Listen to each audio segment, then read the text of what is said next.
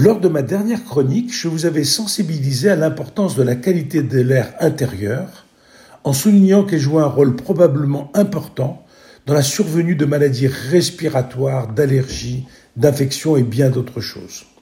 La qualité médiocre de l'air à l'intérieur des maisons et des immeubles vient du fait que la majorité des bâtiments dans lesquels nous vivons ou nous travaillons ont été conçus sans en tenir compte. Comment améliorer la situation?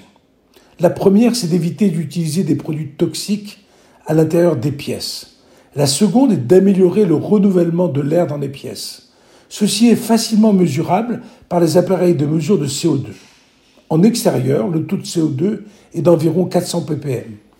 En intérieur, c'est tolérable jusqu'à 800, au maximum 1000 ppm. Au-dessus, l'air n'est pas suffisamment renouvelé. Les systèmes les plus efficaces de renouvellement de l'air sont des VMC double flux, à condition qu'ils entraînent un, changement d'air suffisant, autrement dit qu'ils renouvellent au moins six fois par heure le volume de l'air et qu'ils soient suffisamment entretenus. L'autre façon de renouveler de l'air est d'ouvrir souvent, tout le temps parfois, les fenêtres et les portes en créant des courants d'air.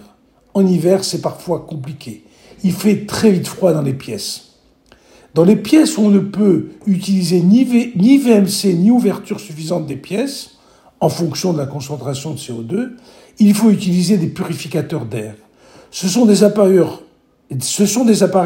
peu coûteux dans l'ensemble.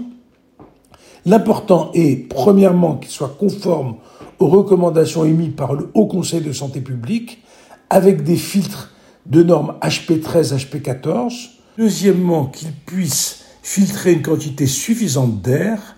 Troisièmement, que leur emplacement dans la pièce soit bien choisi. Lors de ma prochaine chronique, je vous donnerai plus de renseignements sur ces purificateurs d'air.